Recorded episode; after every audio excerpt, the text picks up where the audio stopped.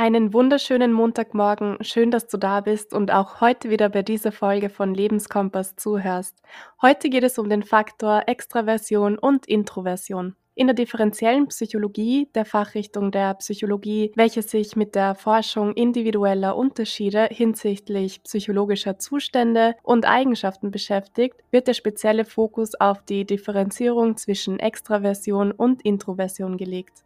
Diese Einteilung gilt in der Psychologie bis jetzt als besonders kennzeichnend, wenn man versuchen möchte, uns Menschen individuell einzuteilen. Kurz zur Erklärung.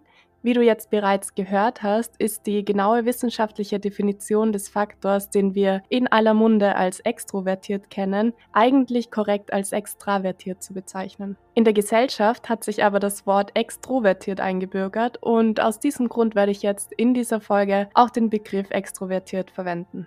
Du kennst es bestimmt selbst. Es gibt Menschen, die lieber viel Zeit mit anderen Menschen verbringen und andere, die sich besser fühlen, wenn sie alleine sein können. Aber wie kannst du selbst erkennen, ob du eher extrovertiert oder eher introvertiert bist? Extrovertierte Menschen finden ihre Energie und ihren Ausgleich vom Alltag in sozialen Kontakten. Sie gehen gerne auf Partys, haben weniger Scheu vor sozialer Interaktion und fühlen sich in sozialen Gruppen besonders wohl. Introvertierte Menschen hingegen suchen ihren Ausgleich automatisch in der Ruhe mit sich selbst. Meist sind introvertierte Menschen sehr kreativ und auch wissbegierig. Sie haben oft weniger, dafür aber sehr selektiert ausgesuchte soziale Kontakte.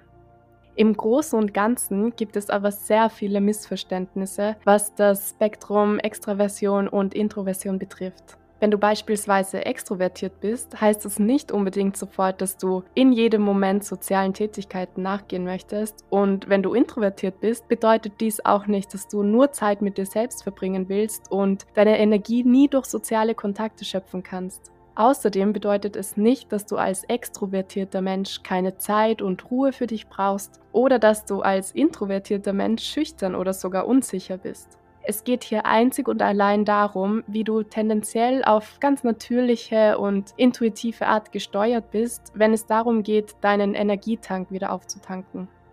Jeder Mensch ist anders. Wir sind alle individuell auf dem Spektrum zwischen Introversion und Extraversion zu finden. Deswegen geht man heutzutage auch nicht mehr von einer strengen Trennung zwischen den beiden Faktoren aus.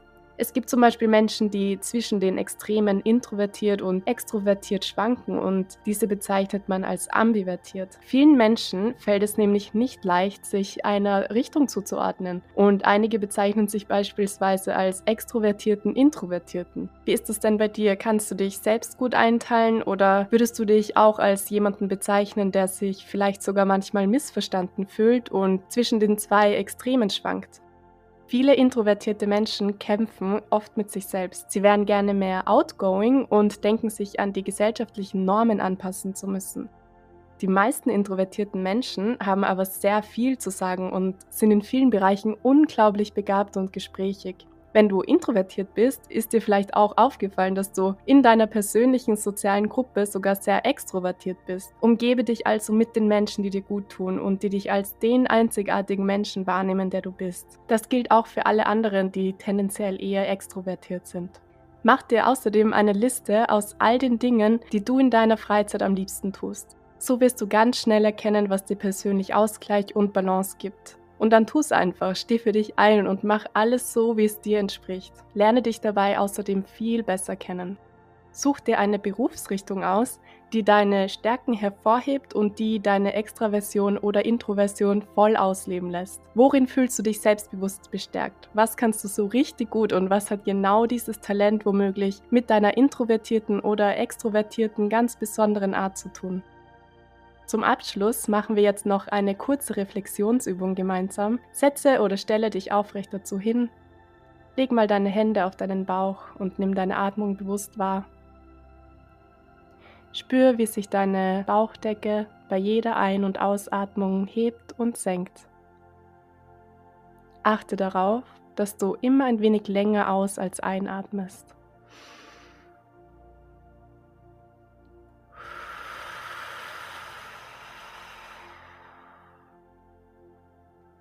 Genau, leg dabei deinen ganzen Fokus nur auf deinen Bauch und merk, wie deine Aufmerksamkeit immer mehr dorthin gelenkt wird. Du atmest ganz normal weiter. Hör jetzt mal nur auf dein Gefühl und auf die Antworten, die dir dein persönlicher intuitiver Kompass auf die folgenden Fragen gibt.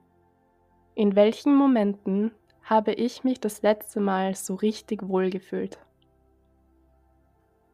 Wann fühle ich mich besonders ausgeglichen? Wie könnte ich meine besonderen Eigenschaften und Talente noch mehr zum Vorschein bringen?